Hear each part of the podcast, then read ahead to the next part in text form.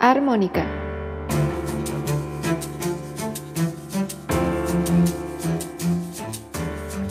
Pláticas musicales inesperadas.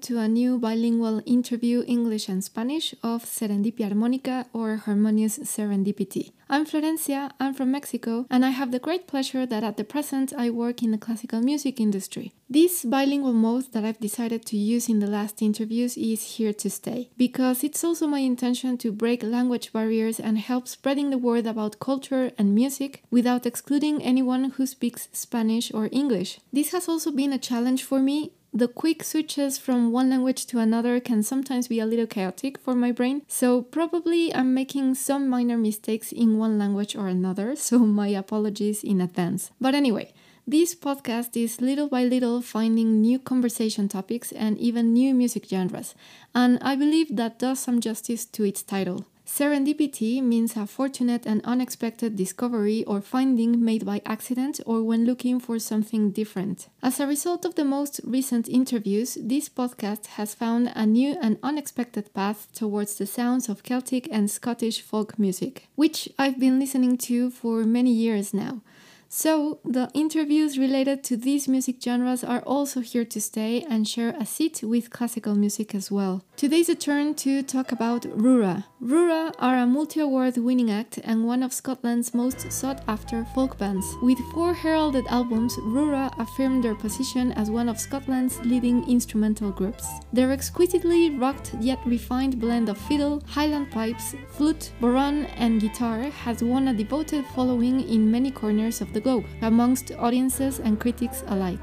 The group first ignited in 2010 as award winners at Glasgow's world renowned Celtic Connections Festival and soon after took the Up and Coming Award at the Scots Trad Music Awards. Since then, Rura's powerful, entrancing instrumentals have been a main stage highlight of many of the world's leading folk festivals across more than 20 countries. Their media profile is similarly huge, with numerous national radio and television appearances, including BBC's Hogmanay Live, broadcast live to the world over New Year in 2016-2017 from Glasgow's Old Fruit Market. Rura's members are Stephen Blake, who plays the pipes, whistles and piano, Adam Brown, who plays the guitar, David Foley, who plays the bodhrán and flute, and who I got the opportunity to talk with, the fiddler Jack Smedley.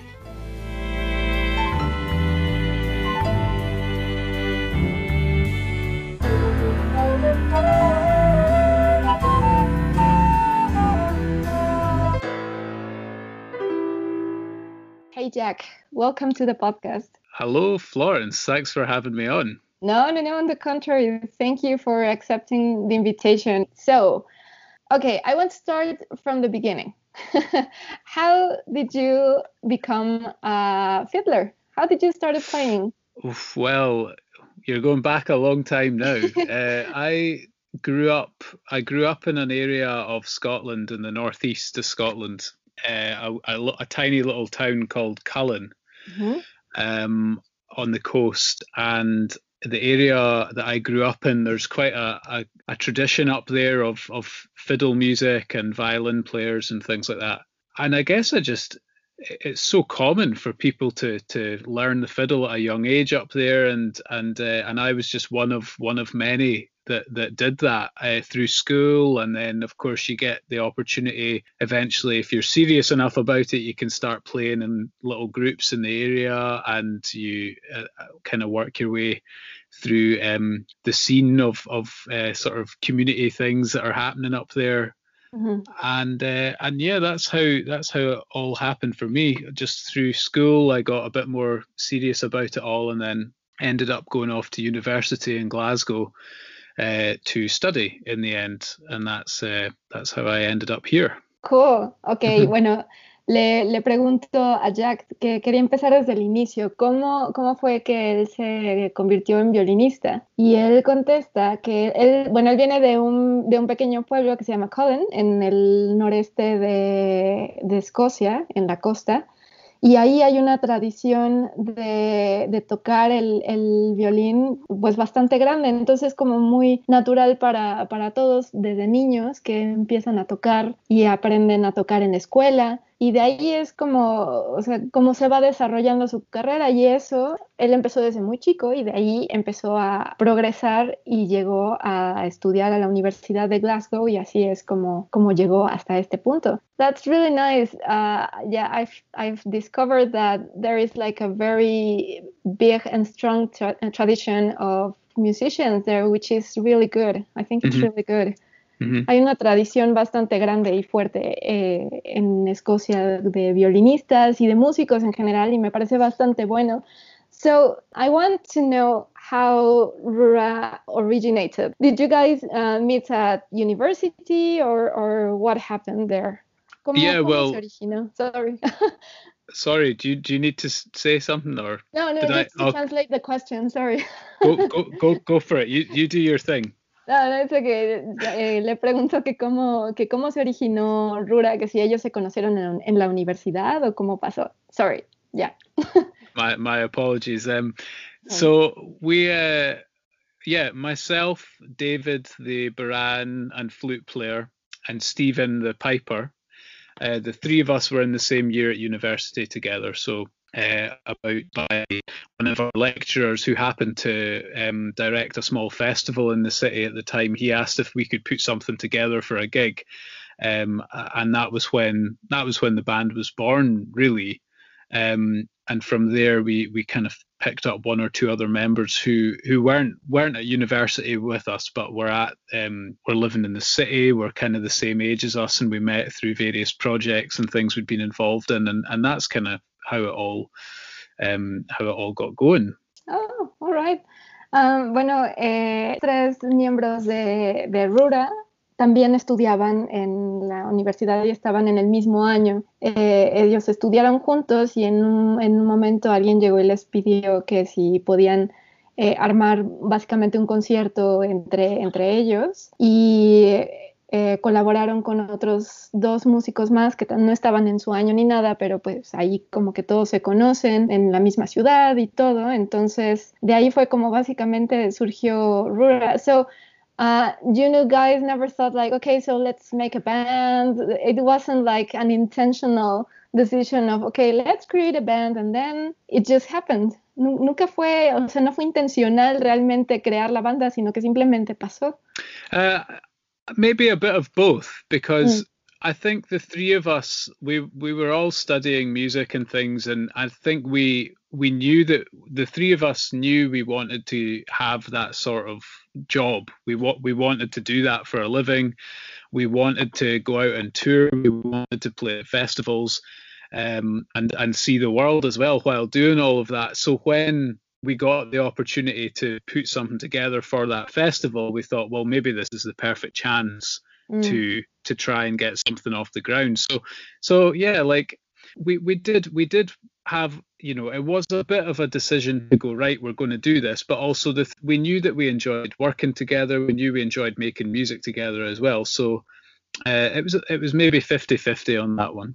Sí, sí, entonces ellos sí tenían intenciones de formar una banda y tenían como objetivos de, de, tocar en festivales y viajar y todo, entonces cuando se les presentó esta oportunidad en la universidad de tocar en un festival, de armar ese concierto, pues de ahí como que todo se acomodó. And did you know you were going to be Rura, like the name, or, or how did that happen? Because I'm really curious about your name.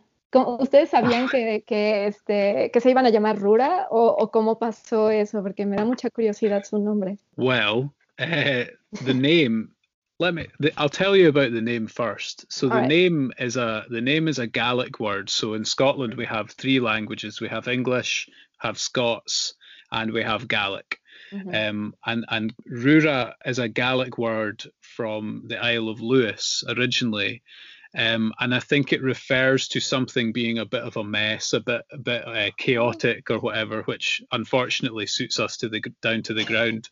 Um, But we, um, when we got that name, it was one of our friends who happens to be from Lewis. Just we, it was that classic thing of this this festival that I've told you about already. When we were first asked to throw something together, mm-hmm. it was so last minute, and the uh, Finlay who was running the festival, he was like, "We really need you to have a name for the program and stuff like that."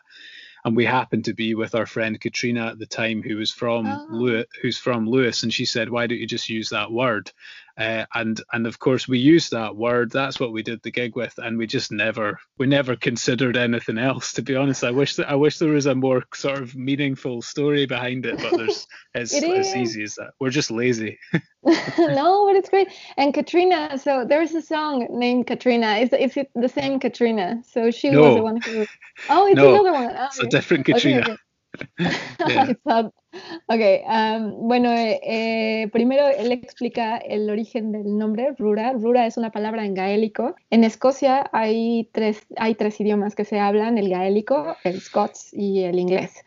Entonces, eh, la palabra Rura viene de la isla de Lewis, y significa pues que es un relajo un poco. Entonces una amiga de ellos, Katrina, eh, fue la que se le ocurrió el nombre porque estaban en este festival en donde empezaron a tocar. Todo se había hecho a último momento y tenían que tener un nombre y entonces a Katrina fue que se le, se le vino el nombre de Rura y ya de ahí no pensaron en cambiarlo, entonces se les quedó y dice que, que pues les queda más o menos a como son como banda. That's so cool. So uh, Katrina, she's not the same uh, woman from the song. No. okay, I thought that, oh, what a coincidence. Well, funnily enough, Katrina, who gave us the name, her name is Katrina Watt, and she sings quite often with Niteworks. Oh, really? So it's a very small world. Uh, but Katrina, who the tune Katrina is about our track, is, is a different Katrina altogether. oh, sí, I see. Uh, tienen una canción que se llama Katrina y entonces yo pensé que era la misma Katrina que les había dado el nombre a Rura, pero no, eh, la que les dio el nombre se llama Katrina Watts y casualmente eh, ella canta mucho con Nightworks, que es también, eh, un, ya entrevisté a uno de los miembros de Nightworks en la entrevista pasada. All right. Okay. So you just never thought about changing the name. And what about uh, uh, mainly in university? I suppose that you have the influence of many more music genres, right? Am I correct? Yeah. Um, I think so. We we have. Um, I don't know if you have the same thing in Mexico, but I think there's still a bit of a problem with universities in in the UK and music, especially mm-hmm. when it mm-hmm. comes to folk music the classical thing is quite an establishment, and there's a lot of um, oh, I don't know what the right word is. Uh, snobbery is is too mm-hmm. strong is too strong an expression but you know there's there's quite a lot of separation and uh, you know I've, i I was very aware of that in university but Glasgow as a city and the scene in Glasgow is a melting pot and most of the musicians that are out there doing their thing and working and not studying um, no one cares what background you come from, what you do. If you're good at what you do, people have a shared appreciation of that and they'll go to your gigs. There's loads of collaborative projects.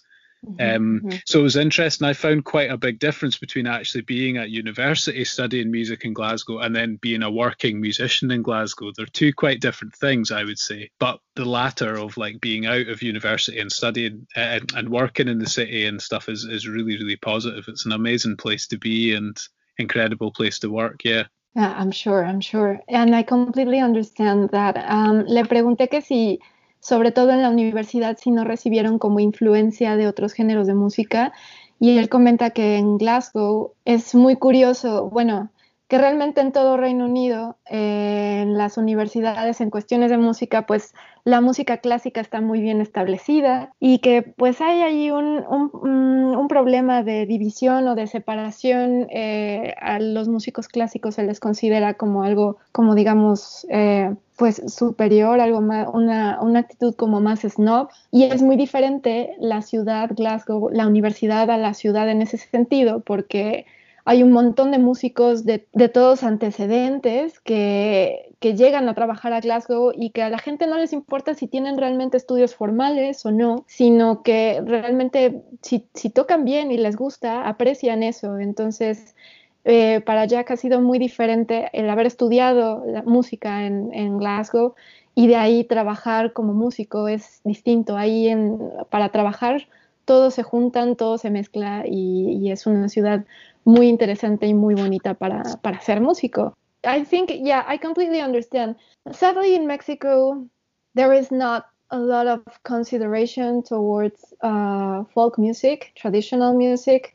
Uh, and we struggle a lot with the position of classical music as well. I mean, there are there are great universities and wonderful teachers and musicians. Uh, I work a lot w- with classical musicians in Mexico, and it's really i mean classical music struggles a lot in mexico so you know traditional music struggles i guess even more Mm-hmm. So yeah, but I but I understand that division that even from the audiences, like they had a completely different concept of of a classical musician and a musician from another genre, whatever jazz, uh, rock, folk, whatever. It's the the notion is completely different. So yeah, I understand that part. Mm-hmm. Eh, entiendo esa parte, de, le comento que en México el, la formación musical de por sí pues eh, se batalla mucho. Eh, hay excelentes músicos clásicos en México y, y, maestros, universidades también y yo trabajo mucho con ellos, pero de por sí la música clásica batalla mucho en México. Entonces de ahí otros géneros como el, la música folclórica, la música tradicional, pues todavía batallan mucho más y las nociones, es muy diferente el concepto de la audiencia que, que tiene de un músico clásico a un músico de otro género, de jazz, de rock, de música folclórica. So it's really uh, it's really nice and hopeful to know that in a city such as Glasgow, everything you know gets mixed up, and you know every everyone just is able to to enjoy and work with the, the talent that they've got. Yeah. Mm-hmm. So uh, the description of Rura in your webpage, there's a part where it says, their exquisitely rugged yet refined blend of fiddle, highland pipes, flute, bodhran, and guitar has won a devoted following in many corners of the globe amongst audiences and critics, and critics alike. En la descripción de Rura, en su página oficial, hay una parte que dice, que su exquisita mezcla ruda pero refinada de violín, gaitas de las tierras altas, flauta, bodrán y eh, guitarra les ha hecho ganar seguidores devotos en varios rincones del mundo, entre audiencias y críticos por igual. You have been able to play in more than 20 countries, right? Yes, uh, I believe so. Um, and with with some some of them we've been in them for you know what feels like 10 minutes and then we're back on the plane. But uh, but yeah we've been lucky to see quite a lot of the world doing doing this yeah. So I suppose you have played in countries where uh, Scottish folk music isn't as, as strong as in in the mm. UK, for example, right? Absolutely, yeah. We've played in. Uh, I'm trying to think of one of the best examples. Uh, uh, like we we've played a couple of festivals in like the Czech Republic, for instance, mm-hmm, uh, mm-hmm. and uh, and I think you know when we've played these festivals, the vast majority of the people in the audience had no idea what we were up to and what what our what our genre is and things like that. But I think it's something nice about our music that comes from Scotland um, is that it is accessible. You know, it's it's it's modern, it's upbeat. We try and sort of push boundaries and make make it as accessible as we can. And ultimately, I think most people can can relate to it on some level and get something out of it, even if they haven't necessarily um, grown up experiencing that music and things. So yeah, when we do play at places quite often where people maybe are quite unfamiliar with our sound and things, mm-hmm. we just do our best to try and win them over and, and, give them a nice night or whatever it is. Sure, yeah. Um, bueno, ellos han tocado en más de 20 países y le pregunto que si han tocado en países donde la, la música escocesa folclórica, folclórica no es tan fuerte y sí pone el ejemplo de que les tocó eh, tocar en la República Checa países donde pues no, no tienen como idea de qué onda con, con, la música escocesa, pero que la ventaja de la música escocesa es que es bastante accesible, es moderna y siempre ellos tratan de, de mantenerla así y de, y de pues compartirla con la gente y, y simplemente presentarles algo con lo que la gente, aunque no sepa de qué va, se pueda sentir identificada, relacionada, este, aunque sea algo totalmente nuevo. Yeah, that that was one of my questions. Uh, how have you, how have you observed the reaction of audiences from countries that are not used to this kind of music? ¿Cómo han este, observado la reacción del público en, en lugares donde no están acostumbrados a este tipo de música? Well, yeah, like I think, I, I think there's most people would would uh, seem to enjoy it, you know. Uh, sure. And and also like there's no point in kidding ourselves either. We've done plenty of gigs where someone in the front row has immediately heard the bagpipes and put both fingers in their ears.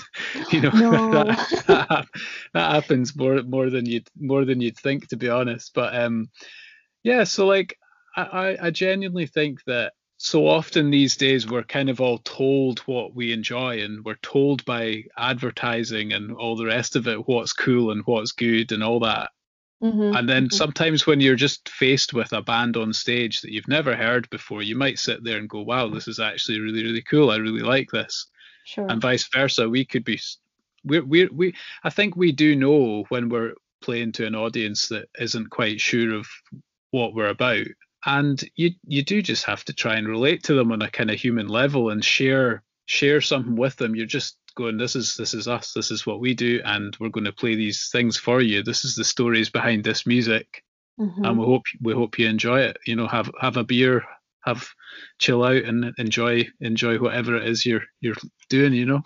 Sure. So so in order to relate more to those kind of audiences you talk more to to the public and explain the, your songs and all that?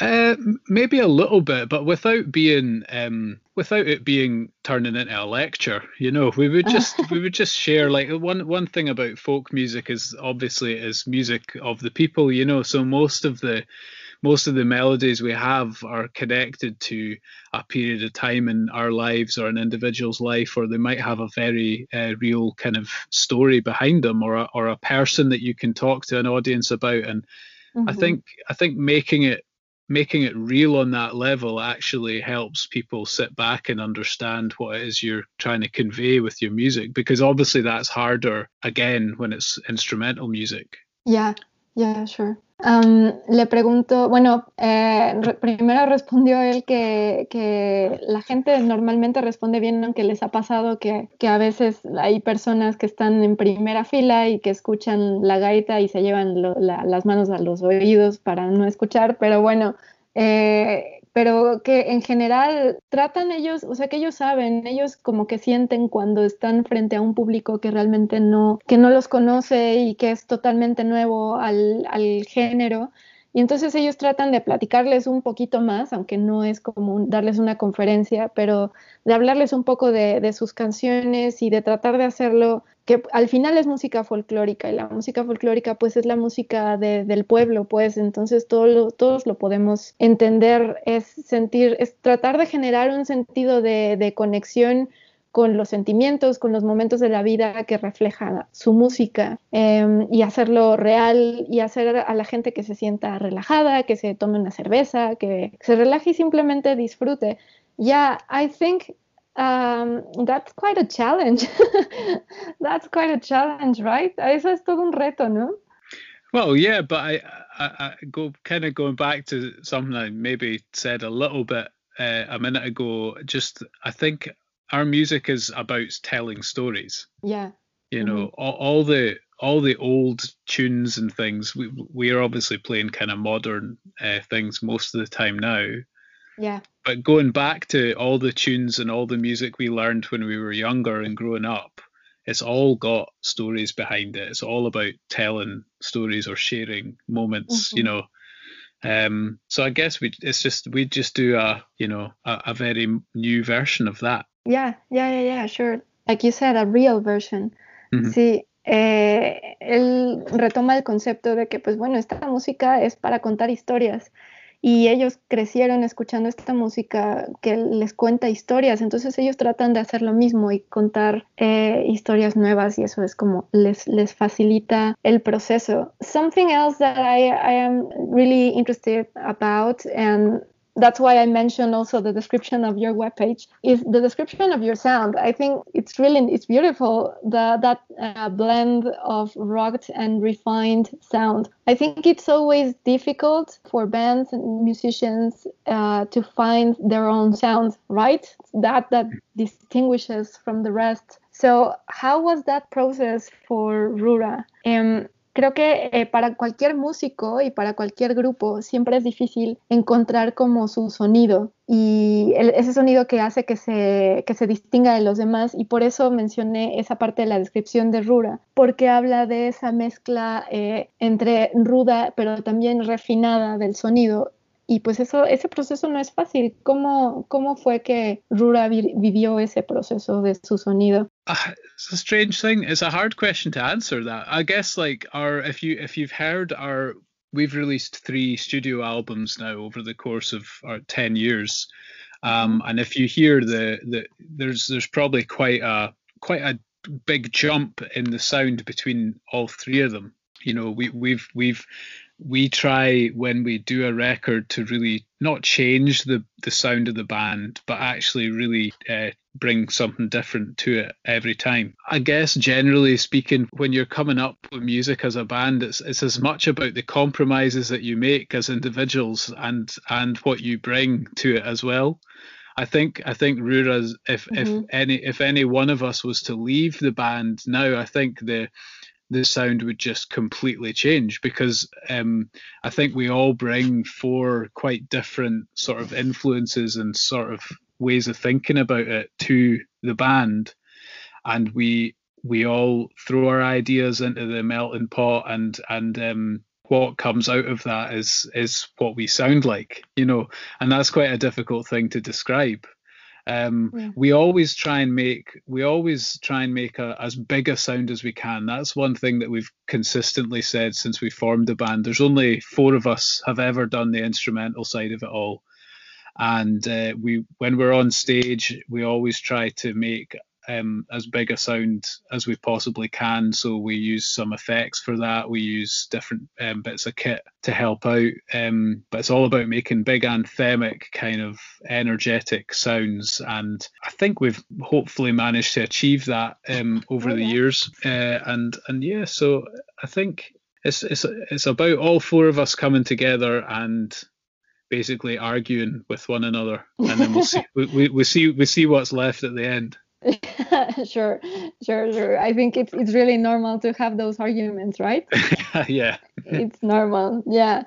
Eh, bueno, él dice que es una pregunta difícil de responder porque ellos tienen tres álbumes de estudio que han sacado a lo largo de 10 años y cada, en, en cada álbum ellos tratan de, de, darle un toque un poco diferente. Y pues es básicamente, o sea, lo que cada miembro del, del grupo puede eh, aportar como individuo y de ahí que todas esas cuatro mezclas de, de individuos se, se unan. Si uno de los miembros de la banda se fuera, pues Rura ya sonaría totalmente diferente porque se juntan cuatro formas de pensar distintas y lo que sí es que siempre acordaron tratar de hacer el sonido lo más grande o lo más amplio posible porque solo son cuatro, es música instrumental, entonces siempre eh, pues echan mano ahí de, de, herramientas para poder hacer como sonidos más, más profundos, dar ciertos efectos y todo para poder como hacerlo lo más, el sonido lo más amplio posible y que bueno que dice que yo espero que sí lo estemos logrando y yo creo que sí. Si escuchan si escuchan sus álbumes se nota muchísimo la, amplitud de su sonido y que pues es del resultado de pelearse entre los cuatro y ver qué sale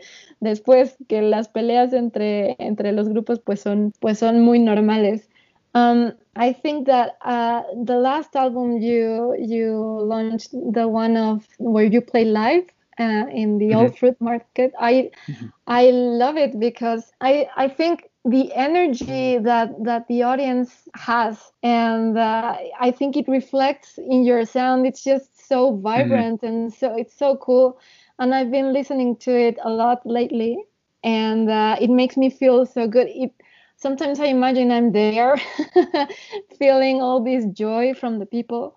And and your sound is really big. I mean it sounds it, it sounds like you were uh, more musicians. It sounds very good but also the energy you can see how the energy of the audience impacts you on your performance. Mm-hmm. Mm-hmm. so it's it's really cool. I really enjoy that. The live performances are really good i think. Yeah it was a it was a really special night um sure because that was obviously our 10th that was us celebrating the start of our 10th anniversary. Mm-hmm. Uh, so we had a, a great year lined up, which is uh, so we're we were uh, joking the other day. Um, can we sell our 11th anniversary in the same way? But I don't I don't think it's got quite the same ring to it. But um, we we've got um, we've got a wee pocket of of fans uh, that that do always come out to gigs in Glasgow, especially. And Celtic Connections, the festival that that gig was part of, is just an incredible, incredible festival. Um, happens mm-hmm. every year in Glasgow, and the, all the venues are packed, and loads and loads of people come out to see you. And I think that gig would have been special anyway. But the fact that we were recording recording it for that live album, we managed to have loads of special guests on stage with us, and we had, uh, you know, and we were celebrating the start of ten years as a band. We we really went to town on the production on the show and and had a great laugh and. Um, it was a really, really special night, and actually made all the more special by the fact that, well, by everything that's happened since because uh, that mm-hmm. was quite literally one of one of the one of four or five shows we managed last year, and then that's it. So, yeah, yeah, it was quite emotional sure. listening back to the album when it first came out. And uh, we released it in September last year, and when we heard it back, you were we we all did kind of take a minute to go, wow, this is crazy. What has happened to the world? I know, yeah, yeah. I I mean, I can I can feel it uh, as you know, as a listener. So I'm sure that for you it must be really, really a really strong sensation. um, le pregunto que ellos en su último disco que sacaron es una grabación en vivo en Glasgow, en el Old Fruit Market, y fue una grabación para celebrar su décimo aniversario. Y entonces, pues tenían un montón de, cosas para iniciar la celebración, o sea, entonces tenían un montón de cosas ahí eh, programadas para aventarse todo el año celebrando, y estamos hablando del año 2020, y pues si hay alguien del futuro que, que escuche esta entrevista, 2020 fue un año bastante duro con la, con la pandemia, seguimos en lo mismo, y bueno, solamente pudieron hacer cuatro o cinco conciertos después de eso. Y, pues que hasta han bromeado últimamente de que si podrían como de alguna manera vender el mismo concepto en el onceavo aniversario y tratar de, hacerlo como lo tenían planeado, pero pues dicen que no es lo mismo. Y es un concierto eh, que comento que que me gusta mucho porque la energía de la, de la, audiencia es muy fuerte y se nota, se refleja en la manera como ellos tocan y, que a veces hasta me imagino que estoy ahí porque se siente, se siente bien padre escuchar a tanta gente eh, tan emocionada y tan contenta. Y entonces ese concierto fue a raíz de un festival eh, muy famoso allá, Celtic Connections, y de ahí, eh, o sea, que, se pudiera, que se pudieran juntar todos los fans, que le hicieran tanta como publicidad al concierto y todo, pues fue algo muy especial para ellos y que ahora pues ven para atrás y la sensación es muy rara de escucharse, es muy, este, les genera muchas emociones, es muy emotivo después de lo que, lo que ha pasado con el mundo, bueno, es, es una sensación muy extraña. Um, what are the the plans for Rura in in the like in the near future? Would you like to do like a big concert for you know to celebrate the end of the pandemic or something like that? Mm. Have you thought about something like that? Um, we are no, no. I think uh, I think doing a doing a gig is is uh, very very far down our list at the minute. Yeah. We've got a we've got a tour, a UK tour booked for September, uh, mm-hmm. uh, and that that was meant to be September last year. Um, so whether or not that happens, I'm not sure, to be honest. We'll see. Um, but we have actually just a couple of weeks ago started working on a new album and oh, we have another project in the pipeline as well potentially that will involve um, a bit more of collaboration between different artists and things. So there's a, there's quite a lot of things up in the air just now obviously but we're um, we're really hoping to try and make the most of this year um, behind the scenes and just uh, try mm-hmm. and try and do some work in the studio um, yeah, I, I, and it's gonna it's gonna be hard because ultimately, um, you know, there's lots of government support and things out there just now, but how much longer that's going to last, uh, I don't know. So we're we're trying to stay positive at the minute and just uh, look, you know, try and try and be as as optimistic about everything as we possibly can. So here's hoping that uh, by the end of the year we'll be in a much better place and we'll have uh, some new music for people to listen to as well. Great. Bueno, le pregunto qué planes tiene Rura para el futuro con estas circunstancias, que si tienen como planeado algún concierto en algún momento para celebrar el, fin de la pandemia, y pues obviamente todavía no. Eh, hay planeada una gira por Reino Unido en septiembre, que se supone que iba a ser el año pasado. Eh, pero están trabajando en un nuevo álbum. En las, últimas semanas han estado trabajando en eso. Este, hay colaboraciones por ahí y que intentan como eh, planear este año así trabajando detrás de detrás de cámaras y detrás de tras bambalinas, pues esperando que a finales de año pues todos podamos escuchar eh, nueva música y, de la, y tratando de mantener la actitud más optimista posible, esperando que, que bueno, que el apoyo del, del, gobierno que reciben, pues que pueda durar lo, lo suficiente. You know, I think it would be amazing when when we finally get over all this uh, situation with the pandemic and start planning to celebrate the comeback of gigs and you know festivals and everything i'm sure you're going to come up with a great idea for to celebrate that and i'm sure it's going to be so nice to listen to that and to live all that right mm-hmm. yeah i mean yeah, I, I, mean it's it's such a it's such a strange thing to to. It's been such an intense year in so many ways that it's really difficult to picture a gig with people and everyone being close together mm-hmm. and all the rest of it. Um, but when it happens, I think I imagine it'll uh, hit most of us like a train. You know, we'll just be like, "Wow, this is incredible," and it will be uh, it will be a big party, I'm sure. Yeah, yeah, I'm sure. Uh, para ellos, les pregunto que, bueno, que cuando al fin podamos superar toda esta situación de la pandemia, seguramente va a salir algo, un, o sea, la, la idea que surja para celebrar todo esto, un gran concierto, algo que nos vuelva a unir, y dice, para el que, que, ha sido como todo tan extraño, un año tan intenso y que si quiera imaginar un concierto con gente ahorita es difícil y que cuando eso suceda nos va, nos va a pegar a todos como si fue como un tren, pues, o sea, va a ser un, un golpe bueno y muy fuerte y va a ser una gran fiesta.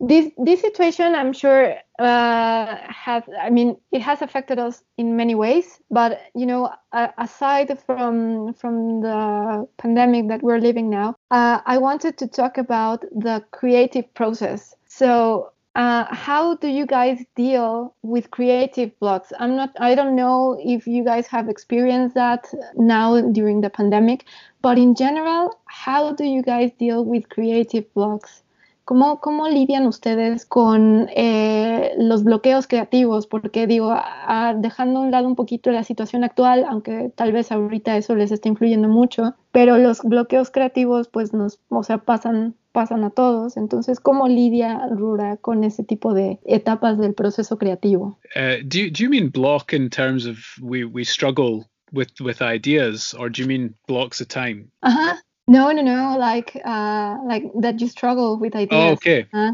coming well, up with new songs, new topics, etc. Yeah, it's it's interesting because um, me personally, and I think I speak for the guys as well a little bit. Um, it's not been the most inspiring time. You know, uh, I don't think uh, sitting in your house all day staring at the same four walls and not not seeing people not playing music with people not interacting with people mm-hmm. Um, i definitely haven't i've not done any writing of note in the past while and any time i've tried to sit down and do any i've had nothing to to kind of to go with because I don't think I'm being stimulated in that way. And I think lots of other musicians are feeling like that as well. Yeah. Um, how do we deal with that? Uh, I mean, one of the nice things was a few weeks ago, I said, you know, when we did sit down to start writing this new album, that was one of the first times that we've actually sat and played music together mm-hmm. um, that wasn't just a gig, it was us actually sitting in a creative setting. Um, that's probably the first time we've done that since maybe February last year. So, yeah. so you know, like it, it, it will take, it will probably take a little while to come back but I think the more that musicians are getting the chance to play with one another, to see other people to play, maybe do live streams or whatever, the more work you're doing as a musician, I always find the more inspired you feel and the more ideas you have bouncing around your head because you're um because you're just more stimulated in that sense. So sure. I think I think once we get a few more rehearsals under our belt, um, the ideas will start start coming back. But it is it's a tricky thing because when you do sit down and try to write something and you have no ideas, it's quite easy to get a bit disheartened by that and feel a yeah. bit fed up, you know. Yeah, that's what I was asking that because I'm I know that many people are struggling with that now. So mm-hmm. maybe maybe listening to to somebody who can give them sort of like a tip or a, or a way to deal with that can help them. Yeah. Um, eh, Jack personalmente pues, ha sufrido mucho esta cuestión de los bloqueos creativos, obviamente en este tiempo, el, el sentado en la misma paredes hace unas semanas que por fin se volvieron a juntar eh, los miembros de Rura para empezar a trabajar en un álbum nuevo y que, o sea, no tocaron para nadie, sino que se juntaron los cuatro a tocar otra vez juntos. Para ellos fue muy estimulante otra vez eh, el sentir eso porque no habían tocado desde febrero del año pasado y pues tenían como muchas ansias de, de, volver a hacer eso. Entonces, entre más puedan los músicos juntarse, eh, de trabajar en, equipo, colaborar como antes, tratar de preparar cosas o incluso haciendo transmisiones en vivo, eso ayuda a estimular un poquito más y que en cuanto empiecen a tener un poco más de ensayos y todo, entonces ya como que todo va a volver a fluir. And talking about the the elements that inspire Rura for for your songs and, and pieces, um, could you could you give like a list of of elements of people places things that that sort of like okay so these are the things that we write about or mm. not podrían dar como una lista de elementos que inspiran a, a, componer a Rura, así elementos de personas, lugares, este, momentos, o no? ¿Cómo es eso? Well, I think I think the last album uh, not not the live album, but our, oh. our last our last studio album, which was called In Praise of Home, and we, we yeah. released that in 2018. Mm-hmm. And I mm-hmm. think that's probably the best example of an album that we've written that's come from a place or it's about something. Um, because as we were writing that record and thinking about a lot of the music, it became apparent to us that a number of the tracks on it were sort of loosely based on that idea of home and what home meant to us some of the music we'd started writing a couple of years before, and you know Scotland had just gone through uh, an independence referendum, and yeah. uh, we'd also had so so I guess politically we were sort of in a in a certain place in our head with with that sort of thing, and mm-hmm. then we'd also just in praise of home was the first time that the four of us were writing an instrumental album together without any songs on it as well so we kind of had a bit of a blank canvas and we, we realized that a few of these sets were maybe about um, home and things like that. And I think overall that album is just a kind of exploration of some tracks that are literally inspired by thinking about home. And we've featured yeah. some spoken word on it as well from our grandparents. And then um, also we've managed to fit in. Um, I, I think we managed to capture quite a lot of the emotions that were around the band at that time of trying to kind of re-energize things and move forward as a as a new beginning almost of, of what we're all about. I see. Oh, so they're your they're your grandparents. The, uh-huh, so, the, the so samples the, that I listened to. Yeah, so the Oh, the, wow. the the man the man is my granda, and uh, the the woman is David's granny. Wow, I I wanted to ask you about those. Well, let me let me just translate very quickly, and then I ask you that because I love Okay. those songs. Uh, well, those those pieces. Um, bueno, eh, el último álbum que grabaron de estudio que se llama Praise of Home, que es como alabanza al hogar, digamos, en español, que es de 2018. Eh, cuando tenían como la música preparada se dieron cuenta que todo de alguna manera estaba relacionado con el concepto de hogar o lo que ellos entienden como hogar. Entonces fue música, alguna de, de- de- las piezas que, que están ahí la- las habían compuesto antes durante también el periodo de- del referéndum en Escocia hace unos años atrás. Entonces tenían como todo este esta sensación, estos pensamientos sobre la situación actual en Escocia, la política y todo. Y entonces, al ser también un, un álbum totalmente instrumental, sin canciones, pues fueron encontrando como ese concepto de que, ok, al final estaban todos pensando de alguna manera en, la, en el hogar, en el concepto de hogar, y que incluso meten ahí unas grabaciones de unas personas que resultan ser los abuelos de unos de ellos, y que es como le encontraron una manera de, de- volver a, a tomar energía, pues de volver a, a mandar energía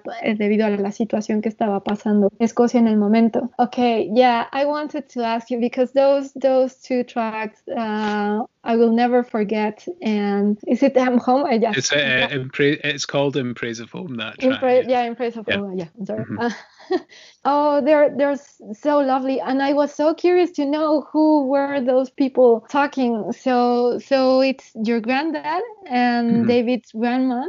Yeah, yeah. It's So beautiful. they're uh, yeah, it's, it was really. I mean, uh, it was just the the tune. The tune in praise of home was composed by Steven, our piper.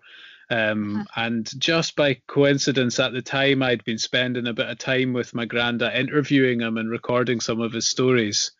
Oh, Um, and he uh, and he, and he always just spoke so beautifully about home and things like that that I caught him saying this phrase or this paragraph really few sentences. And I just I just at the time I was like I wonder if this could fit at the start of the track and it worked just perfectly. So yeah. and David's David's granny um she had an incredible life she uh oh she lived all over the Caribbean and stuff like that and Uh-huh. um crossed the Atlantic she's 103 this year actually she she Wow, crossed really? crossed crossed the Atlantic um uh three times or something during the war something crazy like that so yeah quite good fascinating, fascinating, and Mm-hmm. so beautiful. I mean, I don't. It, it gets me so emotional to listen to those tracks, and now that I know that they're you, it's your family. Oh, it's beautiful.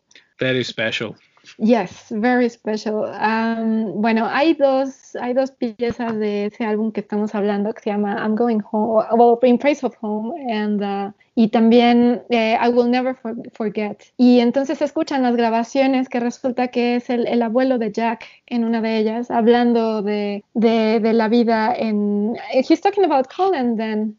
¿Está hablando de Colin? no Oh, no it's another place. some uh, somewhere different on the east coast called Montrose Montrose, ok, Yeah. en la- igual en la costa este, ok, ok. And, uh, eh, bueno, él estaba entrevistando a su abuelo y pues captó estas grabaciones. Y casualmente Steven, el, el gaitero, pues estaba componiendo todo y entonces coincidió que Jack estaba con su abuelo. Y, y de ahí eh, captó esta, eh, pues estas palabras de su abuelo y dijo, creo que esto podría quedar bien en una de las piezas y pues quedó de maravilla. Y también la abuela de David, este, que tiene una historia fascinante, que es una mujer que cumple 103 años este año y que ha vivido por todo el Caribe y que ha cruzado el Atlántico durante el, bueno, cruzó el Atlántico durante la guerra tres veces. eh, también muy, muy, muy interesante, muy bonita esa pieza.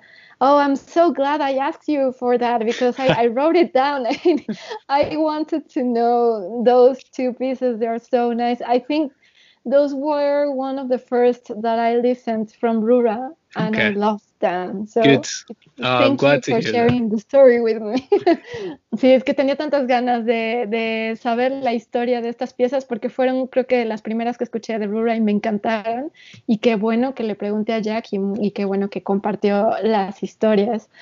All right. Okay. Um, one thing I really appreciate actually from from your band after watching your YouTube videos and you know going through your Instagram account and all that is that you you have also this this attitude and this image of of being like really approachable. And you have like this humor and you're yeah you're like you're so you're so funny also. Like you have all these videos about uh, covid cooking and all that.